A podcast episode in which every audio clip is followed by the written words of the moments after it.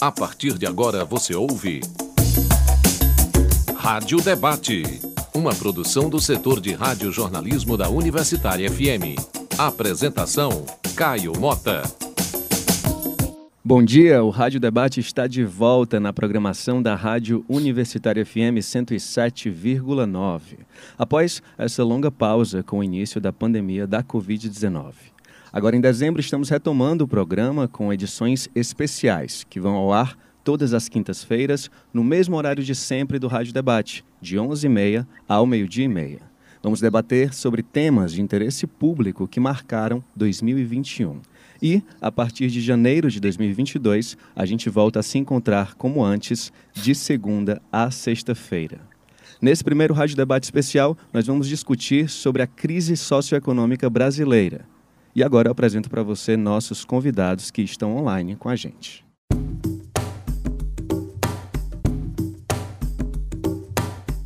Hoje conversaremos com Fábio Sobral, economista, doutor em filosofia, professor da Universidade Federal do Ceará, onde coordena o Viés, o Núcleo de Economia Política. Bom dia, professor Fábio. Bom dia, Caio. Bom dia aos ouvintes. Prazer estar aqui de volta. Estamos também com Alessandra Benevides, doutora em Economia, professora do curso de Ciências Econômicas da UFC do campus de Sobral e cofundadora do Laboratório de Análise de Dados e Economia da Educação, o EducLab. Bom dia, professora. Bom dia, Caio. Bom dia, professor Fábio. Bom dia, professor Ladislau, que vai ser apresentado daqui a pouco. Bom dia aos, aos ouvintes da rádio. Prazer estar aqui. Estamos também com Ladislau Doubor, economista, professor da Pontifícia Universidade Católica de São Paulo. Ele foi consultor de diversas agências das Nações Unidas, institutos e governos. Autor e coautor de mais de 40 livros. O mais recente, lançado este ano, é Pão Nosso de Cada Dia Opções Econômicas para Sair da Crise. Professor Ladislau, muito obrigado pela sua participação. Obrigado a vocês, um abraço para todo mundo. Então, gente, estamos aqui com três economistas e uma situação de crise socioeconômica aqui no Brasil. É, eu queria que, para mim também, para os nossos ouvintes, a gente pudesse tentar caracterizar o que é uma situação de crise nos termos das ciências econômicas. E aí já aproveitar para fazer essa tradução também. Como que essa definição das ciências econômicas do que é uma crise se aplica ao que a gente está passando no Brasil? Podemos começar com o professor Fábio Sobral. Tá bem. É, eu, eu tento ensinar para os meus alunos, nem sempre é compreendido, mas eu digo que, na verdade, a economia é política. E uma crise, ela, na verdade, se define não de forma geral. Ela, ela atinge classes sociais diferentes, diferentemente. Você tem hoje um número assustador de 19 milhões de pessoas que passam fome todos os dias. Eu não sei o que é pior do que isso, como definição de uma crise. Você tem metade dos lares brasileiros com insegurança alimentar. Metade. É um número assim assustador onde você reduziu o número de refeições, você reduziu o tamanho das refeições, há dias em que não há comida. Você tem uma redução gigantesca dos salários. 55% das pessoas que estão trabalhando estão na informalidade. E você tem um número gigantesco de pessoas no chamado desalento e no desemprego são 50 milhões no desalento, 14, 13, 14 milhões no desemprego. O que é que isso significa? Para que as. Vamos entrar na vida dessas pessoas, vamos ver a vida dessas pessoas, se isso não é crise. Então, a ideia de números que sejam, vamos dizer assim, técnicos, que apresentem a crise como se fosse para o país, como se o país todo estivesse sofrendo, quando você tem lucros recordes, a cada trimestre os bancos têm lucros superiores aos recordes anteriores. Então, eles estão em crise. Esses setores financeiros, com cada 1% de elevação da taxa Selic do Banco Central, né, que é o, o, Banco Central define a taxa básica de juros. A cada reunião, eles reúnem de forma, no ar-condicionado, em um ambiente chique, todos com roupas é, finas, né, com salários altos, reúnem-se friamente para dar 1%, 1% e meio a mais de juros para os bancos. Cada 1%. Considerando por baixo uma dívida pública de 5 trilhões e 300 bilhões, em cada reunião dessa, a cada 45 dias, 1% significam 53 bilhões a mais. Olha, banco, tome aqui de presente de Natal mais 53 bilhões. Isso é crise? Então, para mim, crise exige uma definição muito clara de um combate de classes sabe? Para mim, é, é, hoje eu revejo tanta coisa. Estou escrevendo um livro sobre o Adam Smith, né? E para mim a economia é guerra, entende? É guerra de classes. É isso. Para começar, para começar logo assim, bem calmamente. Professora Alessandra Benevides. É, é dentro da economia, a gente é, gosta de estabelecer é, medidas objetivas de tal forma que você consiga definir objetivamente o que, que é uma depressão econômica, uma recessão econômica, o que é um pobre, o que é. A gente gosta de estabelecer é, limites e dizer abaixo disso aqui é isso, acima disso aqui é aquilo. É, existem critérios para isso, né? O Banco Mundial define critérios do que é uma, do que é pobreza, uma linha de pobreza, e e tudo mais. O que acontece é que as coisas não são necessariamente preto e branco. Né? Existe uma gradação, é, porque eu não ganho 1,9 dólar por dia, eu ganho 2 dólares por dia, eu deixei de ser pobre. Entendeu? É, essas gradações, elas precisam ser levadas em consideração. É, e a crise, ela bate, concordo com o professor Fábio, ela bate de forma diferente. Na verdade, ela esgana e mata os pobres. E, e, quem, e eu, do alto do meu privilégio, porque tenho meu salário todos os meses, do alto do meu privilégio, eu consigo ver que é, eu não estou nessa categoria esganada. Eu não estou passando fome. Então, você tem uma crise, você tem uma, uma elite, vamos dizer assim, né? Que não está nessa crise. Então, você precisa é, definir a crise, o que é uma crise econômica, é, observando essas diferenças, para que você consiga, de alguma forma, atacar a crise, é, também observando essas diferenças. Certo? É, então, você precisa equalizar esse jogo de uma forma que você dê o colchão econômico-social para quem efetivamente está passando fome. É, e não precisa é, de definições muito rebuscadas. Para critérios de política pública, são, são bons critérios você ter uma objetividade, definições, é um começo.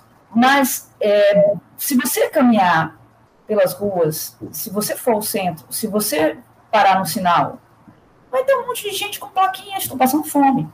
E você não tinha isso antes. Então, é, uma, é, um, é um desespero. É, falando em termos financeiros, mas em termos humanos, gente. A, a falta de, de alimento na mesa. Né? Então, de fato, estamos vivendo uma crise, existem é, padrões, números que definem o que é uma pobreza, que é, é que são necessários, são ok, mas você precisa enxergar que, que existe uma zona cinzenta ali e que está na crise também, que está passando fome. E que existe uma, uma zona green, né, uma zona verde que está ali olhando para baixo e, inatingível. Inatingível. Me incluo me incluo como, como classe privilegiada, mas incluo também juiz, né, o judiciário, legislativo, você tem. Você tem uma elite é, financeira também. Então, de fato, é, é, bem, é bem distinto como a crise está batendo é, nas diferentes famílias.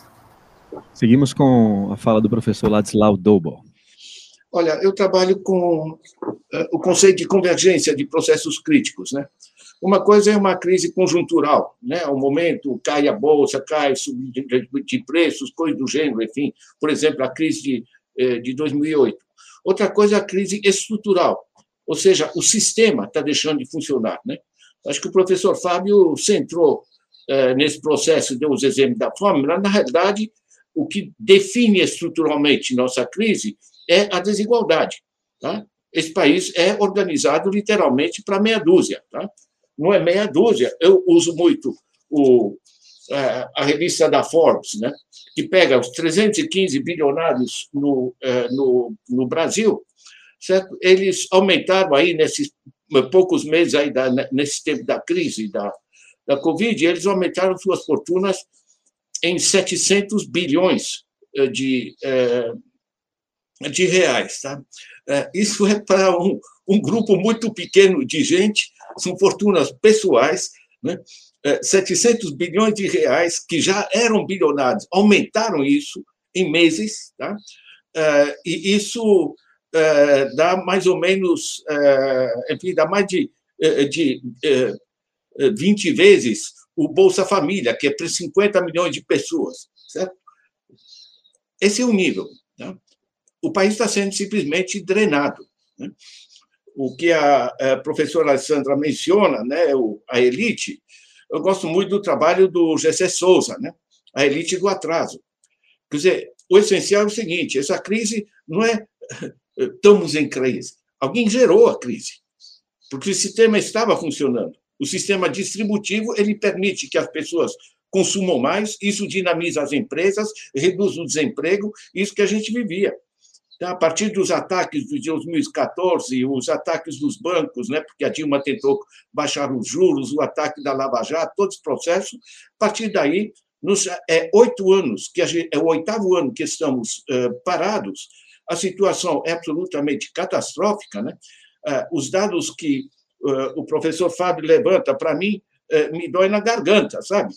Quando você tem uh, uh, 19 milhões de pessoas passando fome, tá? 25% deles são crianças. Quer dizer, num país que produz só de grãos 3,2 kg por dia, por pessoa, a gente ter fome. Né? O único setor que está funcionando no país é o setor eh, exportador primário, que gera uma catástrofe ambiental, gera pouquíssimos empregos, não gera imposto, porque com a Lei Candir, quem exporta não paga uh, impostos, e temos a população passando fome. Quer dizer, isso é uma crise estrutural, ou seja, não é um, um, um alto e baixo uh, momentâneo. Né? O único futuro que se abre para o Brasil, da gente resgatar né, a, o, os espaços, é, é, evidentemente, a redução da desigualdade. Esse, essa é a grande batalha. Nós não podemos ter esses, esses dois Brasis. E aí as pessoas dizem que a, a Alessandra menciona, né? o pessoal, não, estão acima de um dólar 90, portanto, saiu da pobreza. Gente, é, isso aqui é, é, um escândalo. Tá? E os dados é, mencionados né, da, é, da subutilização da força de trabalho são absolutamente escandalosos.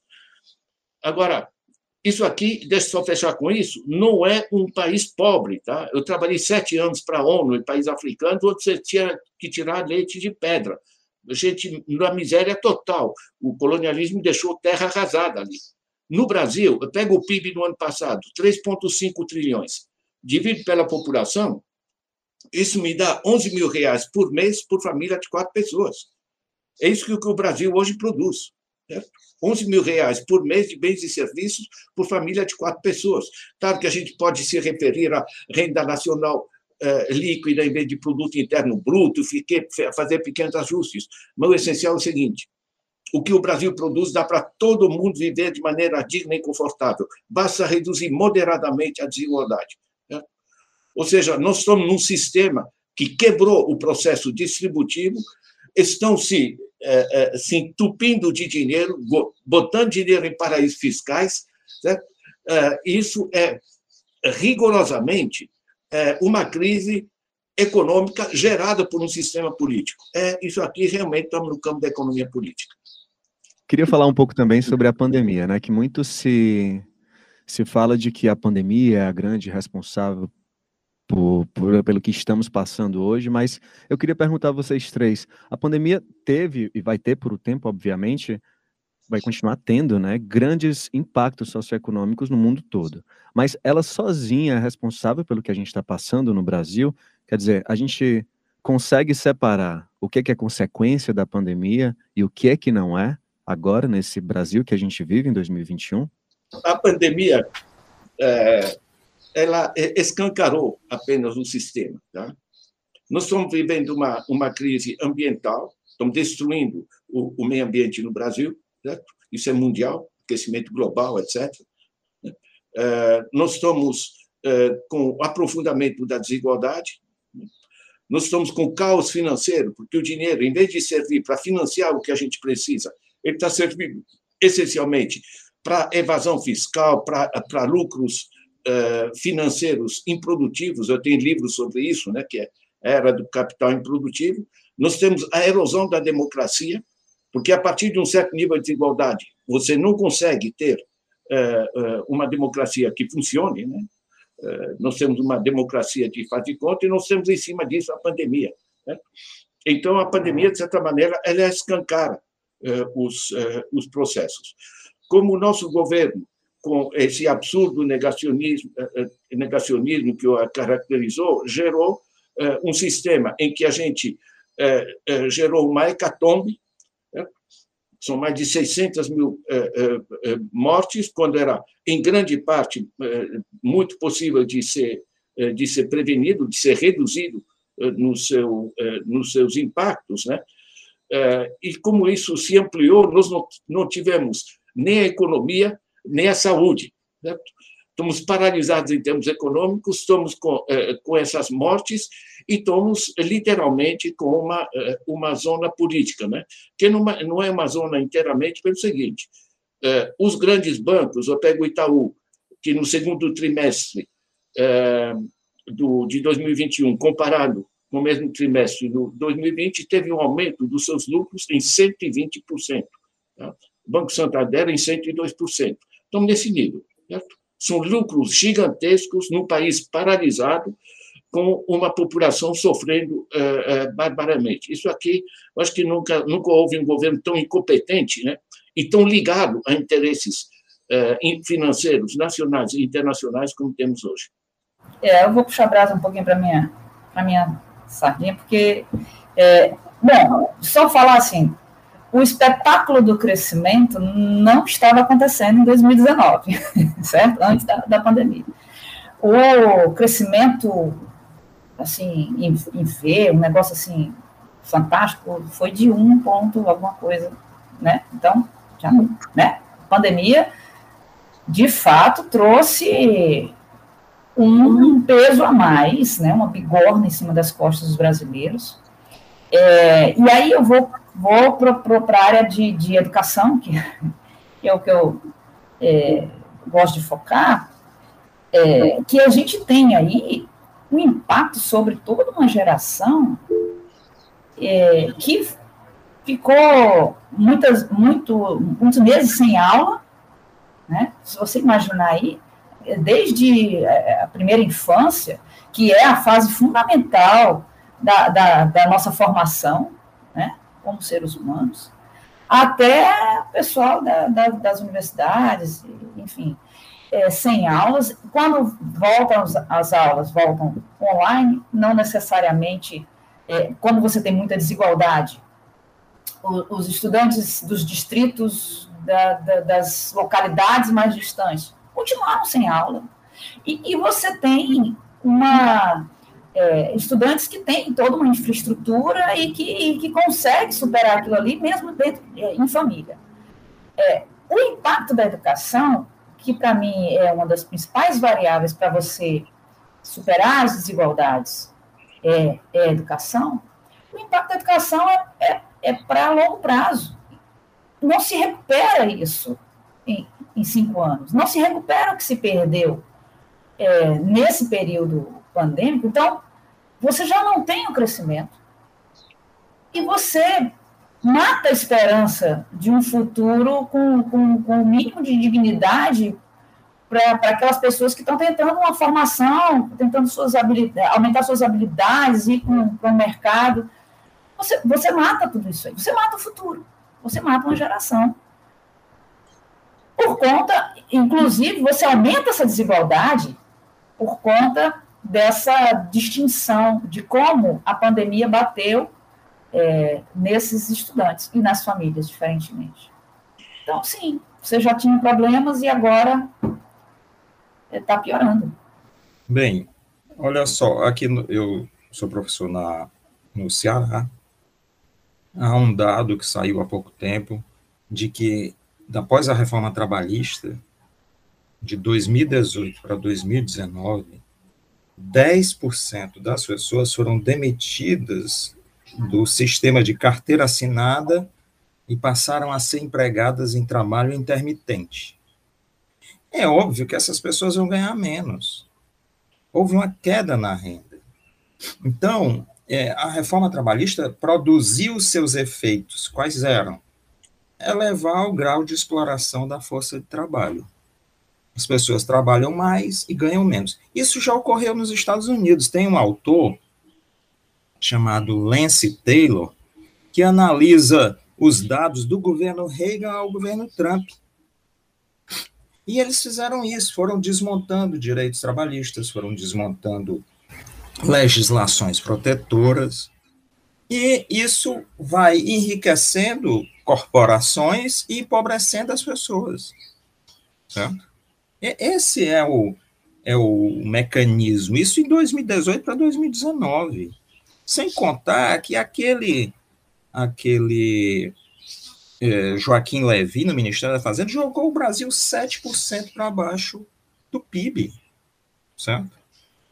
Ainda mais, você tem quatro grandes redes de supermercado que controlam no mínimo 50% das vendas para o público elas detêm mais ou menos 50% do lucro do setor supermercadista. E elas passaram a adotar a mesma política do período da ditadura militar. Qual é? Nem todo mundo pode comprar, as compras vão diminuir. Mas quem pode comprar pode pagar mais. E aumentaram os preços. Certo? Aumentaram os preços, aumentaram as suas margens de lucro, até, tem até um nome bonito, recompuseram suas margens de lucro, né? Certo? Ou seja, aumentaram o grau de exploração das pessoas. Ao mesmo tempo, nós temos um governo em que o ministro da Economia, eu, eu passei a, a, a, há algum tempo eu já via dizendo isso, onde eu podia falar, eu dizia, as declarações do Bolsonaro e do Paulo Guedes parece que são tramadas. Não, a Petrobras não vai subir os preços. Aí as ações da Petrobras caem nas bolsas de valores. No outro dia desmentem. Certo? Tem um jogo. É, o, o dólar aumentando de preço. O Banco Central vendendo durante o primeiro ano do governo, antes da pandemia, 3 bilhões de dólares por semana abaixo preços. Quem estava se beneficiando com isso? Certo? E essa era uma proposta de campanha deles. Eles queriam, o Paulo Guedes dizer, vamos vender metade das reservas cambiais do Brasil, vender a baixo preço, abaixo do valor do dólar. Certo? E ainda mais, tem esse agronegócio aí. Olha, eles não precisam nem trazer os dólares que conseguem com as exportações para o Brasil eles podem manter 100% desses dólares em contas no exterior. Certo? Eles nem contribuir com as reservas cambiais, com as reservas em dólares, eles contribuem mais. Eles, como o professor Ladislau falou, eles arrebentam o solo, envenenam o subsolo, envenenam as pessoas e acabam com os rios, e nem os dólares eles trazem mais, eles, podem manter no exterior. Virou um sistema assim de, de sugar a gente ao máximo, sabe? Um sistema que suga as pessoas nesse país, sugam as pessoas no Brasil, sugam a natureza, e eles podem ir embora, eles podem ter seus jatinhos e ir embora, é super fácil, certo? Muito fácil, né? Então, eles, no fundo, são ligados às bolsas de valores internacionais, às bolsas de mercadorias, são aquelas que negociam produtos, como, como produtos minerais e agropecuários, né? Muita gente diz assim, ah, os empresários brasileiros não têm mais indústria. Eles não têm indústria no Brasil, mas eles são sócios da Apple, da Microsoft, né? Certo? Da, da Massey Ferguson, da Deere. Então, eles, eles têm negócios internacionais, a realidade deles não é mais a nossa. Eles não vivem mais no nosso chão. E, e muita gente diz assim, é o 1% mais rico. Não é o 1% mais rico. Isso aí foi trazido do debate nos Estados Unidos, propositalmente, é 0,08% mais rico, certo? Isso aí dá cerca de 170 a 172 mil pessoas. Essas pessoas vivem num mundo mágico, divino, um Olimpo da riqueza. Certo? E o restante está tá sendo massacrado. Né? Alguns menos massacrados e outros, assim, absolutamente esmagados. Então, é, não, não tinha jeito. Reforma trabalhista, reformas previdenciárias para as pessoas pagarem mais, certo? Reformas administrativas que planejam, reformas tributárias que não tocam de fato nesses grupos mais ricos, né?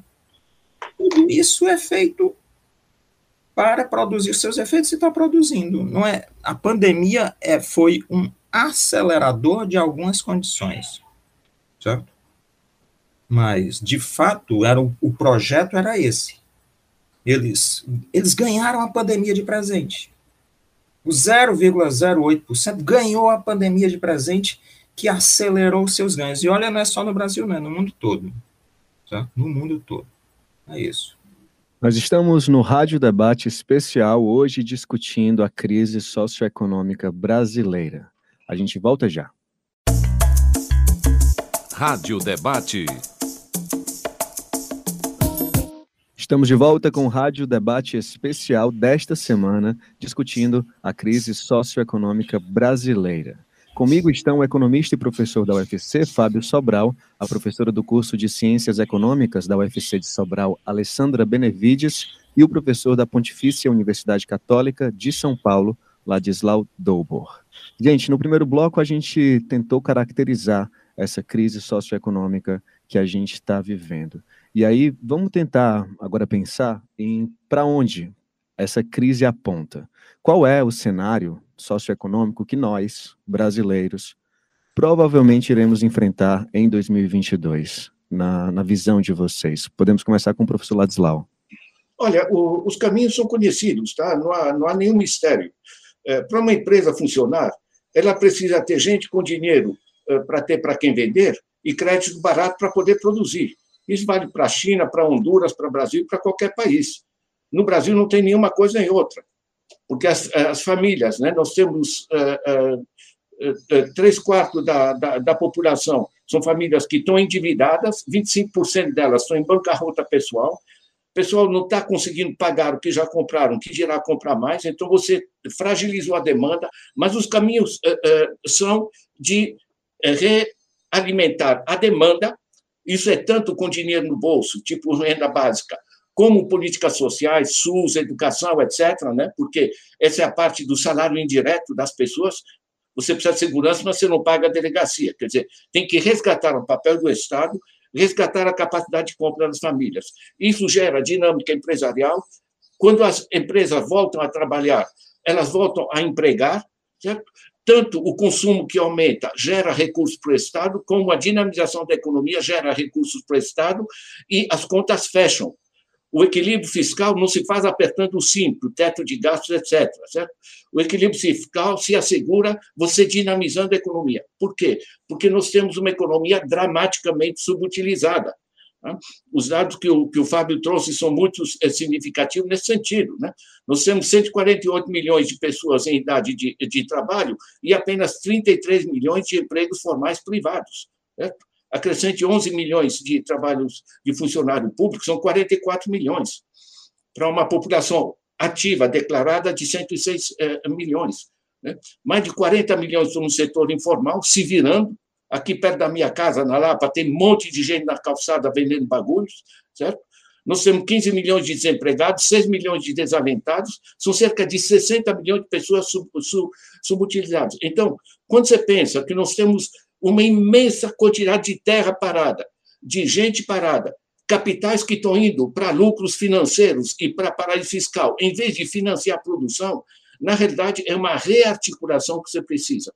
Isso implica assegurar muito mais renda na base da sociedade, reduzir desigualdade, porque eixo, esse é o eixo estrutural, você precisa reforçar as políticas sociais, SUS, educação, etc., e você é, precisa organizar políticas públicas de emprego. Tá? Eu vou para Imperatriz do Maranhão, né, eu vejo um monte de gente parada, em volta da cidade, um monte de terra parada. Não é física quântica. Tá? Cidades no mundo inteiro têm cinturões verdes, hortifrutis granjeiros. A terra rural, em torno, próxima às cidades, é preciosa. Você faz um cinturão verde hortifruti granjeiro, você emprega as pessoas, gera alimento bom para a cidade, certo? você gera pequena indústria de acondicionamento e transformação de alimentos, você gera recursos para o município e a coisa funciona. Ou seja, o eixo principal da retomada é uma rearticulação. Né? Agora, nós precisamos é travar o dreno, tá? porque o que está saindo através de juros, que são hoje agiotagem em termos de comparação internacional, né? tanto sobre pessoa física como sobre pessoa jurídica, ou sobre a dívida é, pública, né? você pega os dividendos pagos pela Vale, pela eh, Samarco, por tantos grupos que não produzem, essencialmente exportam produtos que são da nação. Né? Hoje, a Petrobras, cada vez mais, alimenta grupos internacionais em dividendos, né, em vez de financiar políticas nacionais. Ou seja, é uma rearticulação.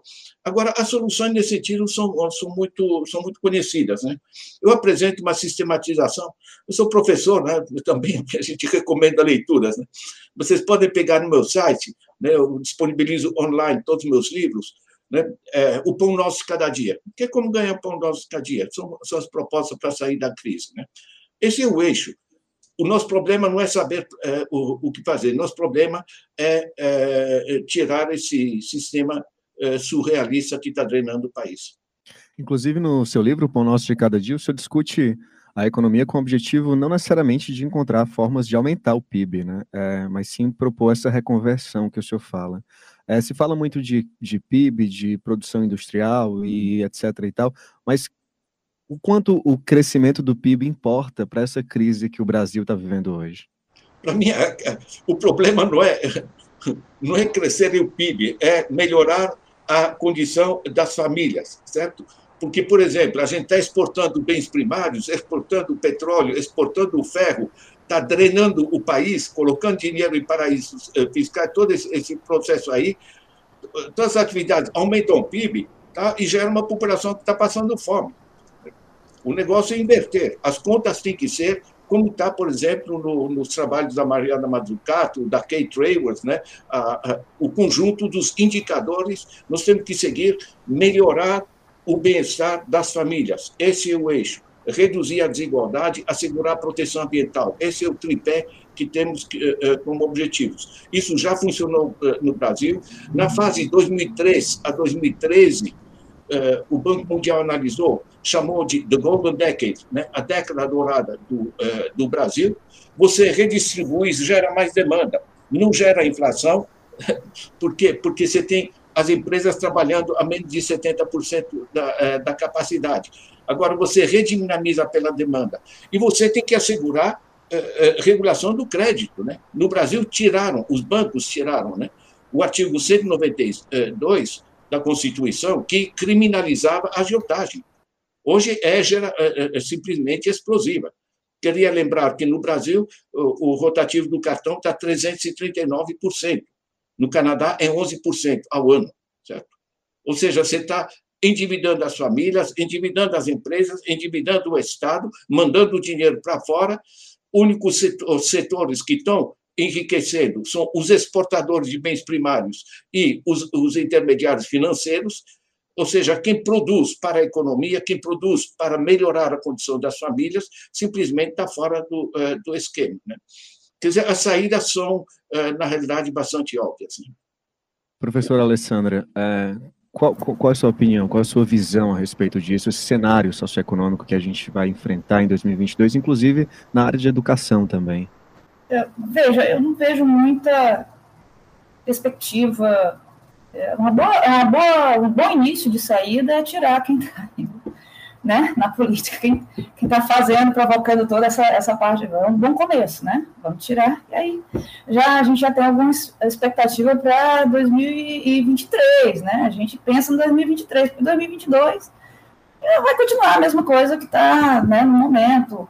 É óbvio que é, aí tem o Auxílio Brasil, é, o Bolsa Família, né? O Bolsa, vamos chamar pelo nome, o Bolsa Família, que é um, um, um, um programa de sucesso, um programa já é, analisado, estudado, tem, tem artigos ah, que já mostraram, ele funciona, ele é focalizado, ele, ele realmente dá esse, esse colchão para que as famílias consigam é, superar um, algum momento né, que estão passando, a sua pobreza, a sua, e, e, e reduz desigualdade. Então, é, para um curto prazo, você não pode desestruturar o Bolsa Família, é, deixar essa incerteza que está relacionada a esse auxílio, auxílio Brasil, isso deixa as famílias ainda numa situação mais complicada. Então, a gente precisa desse, desse Bolsa Família estruturado, ele funciona, ele, de fato, é, tem impacto sobre, sobre a pobreza e desigualdade. É, pensando num, num, num, longo prazo, a questão da, da educação, eu vou sempre bater nessa tecla, sempre bater nessa tecla, porque é, você não consegue é, fazer com que as pessoas eh, tenham uma. Existe uma conexão entre qualidade da educação e, e melhores rendimentos. É, então, você. Não, não é só a quantidade de educação que você tem que se preocupar, a gente precisa se preocupar com a qualidade do que está sendo ministrado, né? É, mas a perspectiva de, de curto prazo não é, não é alvissareira. A gente, eu não vejo para 2022, realmente muita mudança. Ah, a gente precisa de crédito. É, esse crédito para as micro pequenas empresas, que é quem mais entrega, né? Quem mais entrega, quem sustenta. É, o, o Pronamp. Como é que está o Pronamp? Existe? Estão liberando dinheiro? Como é que está o impacto disso aí? Então, você tem mecanismos. Os mecanismos têm, eles não são utilizados é uma questão política. Inclusive, professora, o Auxílio Brasil, ele vem de forma diferente do Bolsa Família, que uma das coisas positivas do Bolsa Família, além de tudo, todas as mudanças que ele proporcionou ao país, é que era condicionado às famílias que os filhos estivessem é, no colégio, né? Condicionava a educação também. E o Auxílio Brasil não traz essa, essa proposta. Professor Fábio, em sua opinião, como é esse cenário socioeconômico? Nada positivo de 2022. É, mas só tem uma certeza, que vai piorar. Certo? Vai piorar. Eu tenho, nos, eu tenho acompanhado nos últimos quatro anos esse setor exportador brasileiro para a China. Eu tenho, inclusive, escrito alguns artigos. Teve, eu escrevi até para um jornal aqui, e depois de algumas opiniões eles me cortaram. mas, mas eu acho que nós estamos perto de uma crise tão grande, como o grande Celso Furtado falou, das crises, dos ciclos da economia brasileira. Nós tivemos a crise dos, do açúcar, né? a crise do ouro, a crise do café e tal. Nós estamos perto de uma crise do ciclo de commodities, certo? O Brasil se direcionou para esse patamar. Ó, nós já estamos vendo um sinal disso com a carne, o embargo da China à carne brasileira, certo? É um primeiro sinal. O próximo vai ser a soja. Os investimentos da China nos países da Ásia Central, na Rússia, na Tanzânia e na Argentina para a produção de soja vão começar a dar resultado. Tá? Inclusive, houve uma reunião há duas semanas atrás entre o presidente da China, o Xi Jinping, e o presidente dos Estados Unidos, o Biden, e pareciam assim dois compadres conversando, meu querido amigo, né? E acertaram compras de produtos agropecuários dos Estados Unidos, né, vendas dos Estados Unidos para a China. O Biden precisa vender produtos agropecuários para a China, ou aquele meio oeste americano, ali o centro dos Estados Unidos, vão afundar numa crise sem proporções. A Europa compra 10% da soja brasileira, certo? A, a França, o aquecimento global é real, a pecuária francesa, o, o capim que alimenta o gado está pegando fogo. Os relatórios de suicídios de gerentes de fazendas são assustadores na França. De falência, sabe? E aí o Macron percebeu que a, a França, se está ficando mais quente, ela pode transitar da pecuária para a soja. Por que não a França abastecendo a União Europeia esses 10% de soja brasileira exportada. E o Brasil está ficando, ele, ele vai entrar nessa, ele vai perder essa função, certo? Os quatro principais produtos de exportação do Brasil são é, soja, é, para a China, né? Soja, petróleo, minério de ferro, e aí fica variando, às vezes a carne, às vezes outra coisa aqui no, no quarto lugar petróleo a China pode substituir, certo? Pelo Irã e tal, qualquer outro país. A soja, ela vai substituir, certo? Ela vai substituir. O minério de ferro, uma gigantesca mina foi descoberta na Argentina, na fronteira com o Chile, e outra descoberta na República do Congo. Entende? A carne, os chineses estão investindo num negócio super perigoso, que são fazendas verticais de suínos. Inclusive, vão fazer isso aqui na Argentina com 60 milhões de matrizes, que são as reprodutoras. 60, não, é, não sei nem é o plantel, é 60 milhões de reprodutoras. As fazendas verticais são enormes produtoras de vírus, isso. Então, eles vão substituir a carne. O, a, o Brasil corre um risco gravíssimo de perda de função nessa economia mundial. Né? Pode até, em alguns aspectos, é, ser positivo, porque vai haver pressão gigantesca sobre a, a forma do, do, do, agronegócio e, e, a devastação da natureza. Né? Mas o futuro é muito muito nebuloso, sabe? Para, para a economia brasileira. E, além do mais, eles já falam, já estão falando em uma nova reforma trabalhista. Entende? É, o, o, o, presidente, o presidente não, o dono do Itaú, né? Ele tem um cargo lá, mas é o dono do Itaú, Roberto Setúbal. Foi entrevistado pelo jornal Estado de São Paulo. Ele disse assim: é, teve, houve reformas, ah, mas a reforma trabalhista não foi boa? Aí ele disse: não, mas não foi suficiente. Só faltou dizer, faltou reinstalar o tronco e o chicote, né? Ô, ô, Fábio, você, você vai, vai fazer aumentar aqui os índices de suicídio, igual na França, desse, desse jeito, né? o pessoal vai ficar desesperado. Brincadeira minha. É, desculpem, é, eu tenho que dizer o que eu, o que eu vejo nos dados, certo? ou, ou há uma reformulação muito grande, inclusive do modo de funcionamento. Olha, inclusive as, os grupos de esquerda, de direita, todos acreditam quase na mesma coisa. Acreditam em austeridade, certo? É, austeridade fiscal não é verdade. Você, se você cada um real investido socialmente, como a professora Alessandra colocou no Bolsa Família, a pessoa não queima o, o dinheiro? Ela vai comprar alguma coisa num comércio. O comércio se movimenta, certo? E aí o governo, ao gastar um real, se é gasto com qualidade, ele acaba recebendo mais. Há um estudo dos, de dois professores do IPEA, eles provam que se você gasta um real socialmente, o governo acaba tendo, através dos tributos que ele gera, um ganho. Então, sabe, ao cortar gastos sociais, na verdade, você está dando um tiro nos dois pés. Entende? Vamos descer um pouquinho mais nesse tobogã.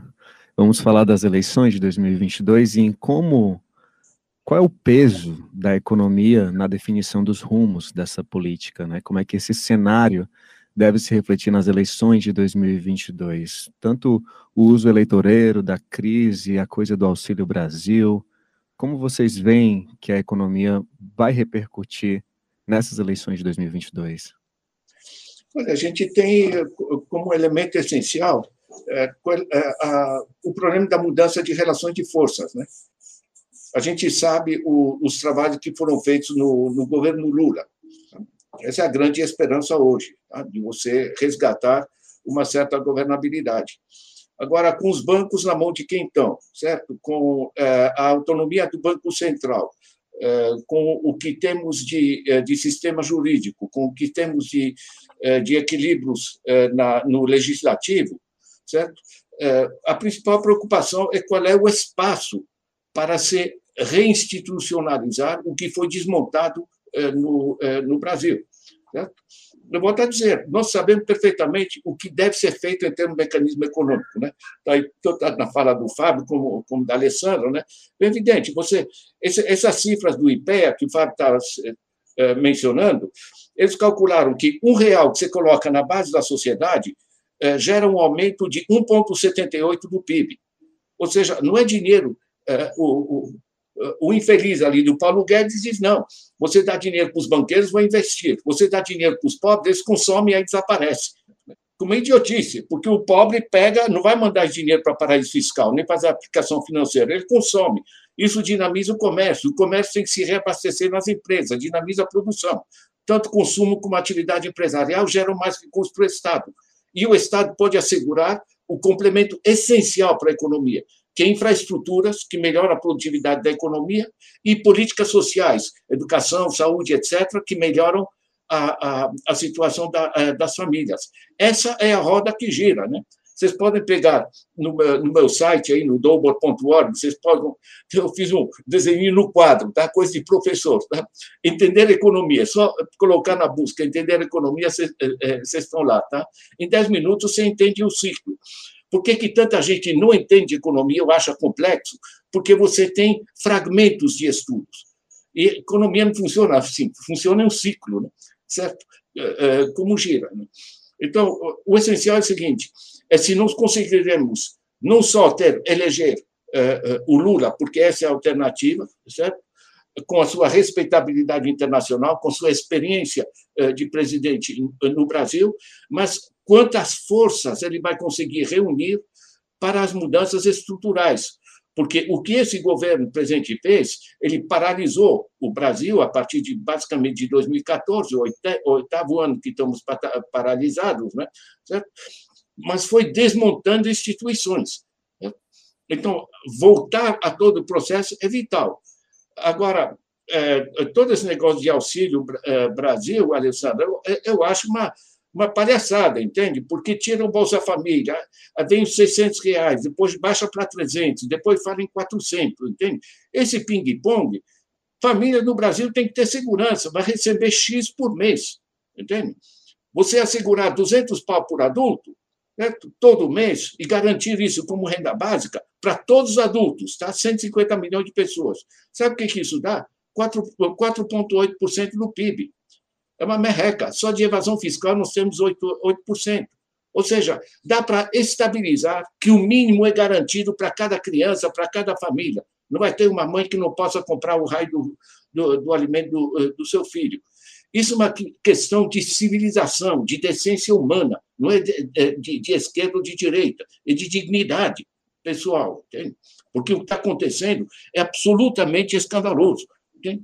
Estão se entupindo de dinheiro, drenando o Brasil, reduzindo o, o, brasileiro à miséria, certo? em nome de equilíbrios fiscais e coisas do gênero. Deixa eu dar só um último exemplo que eu vi na TV. O Paulo Guedes dizendo que ele não pode aprovar 3,5 bilhões de reais para assegurar é, acesso à internet para a escola pública, porque ele não tem dinheiro. Seria um crime dizer com atitude digna de quem preserva o erário é, nacional. Né?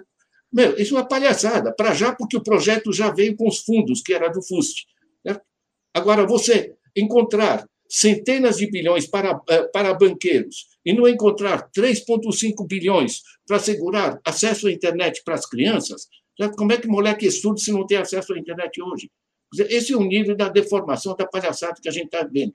O papel nosso, inclusive de uma reunião como nossa, é, aqui, né, com o trabalho de vocês com essa rádio, certo? O que eu faço, por exemplo, através do, do que eu é, tenho, é, que a gente chama pedagogia da economia, que está online, certo? é a gente esclarecer para muito mais pessoas, porque nós precisamos não só destituir esse tipo de governo que temos, como realmente gerar forças suficientes para fazer as transformações estruturais que são necessárias. Professora Alessandra? Eu vou falar rapidamente, até porque o tempo já deve estar é, esgotando. É, a boa notícia é que o, o, Bolsa, o, Bolsa, Família é barato. Né? Ele é bom e barato, à vista de vários outros programas que a gente tem aí, de é, isenção fiscal, esse, esse tipo de, de, coisa, né? É, mas pra, pra, em relação à sua pergunta para 2022, eu, eu espero, bom, é, eu espero sinceramente que quem esteja aí no poder seja retirado. É, não sou fã específica de nenhum outro candidato, mas é, definitivamente quem está aí precisa ser tirado. Né? O, o, o, cachorro caramelo, ele, ele, né, ele, ele pode governar muito melhor do que quem está aí, sabe? O doguinho caramelo, tipo nosso, né, o vira-lata de rua, ele, ele, governa, ele é muito mais inteligente e governa muito melhor, sabe? Pelo menos ele não tem o seus, sua renda garantida com o aumento do dólar, né? Como é o caso do, do ministro da, da Economia, enfim. é, mas eu espero, eu espero que é, quem entre a partir de 2023 entre com, com um mínimo de responsabilidade, responsabilidade com os brasileiros, responsabilidade social, né? Responsabilidade econômica.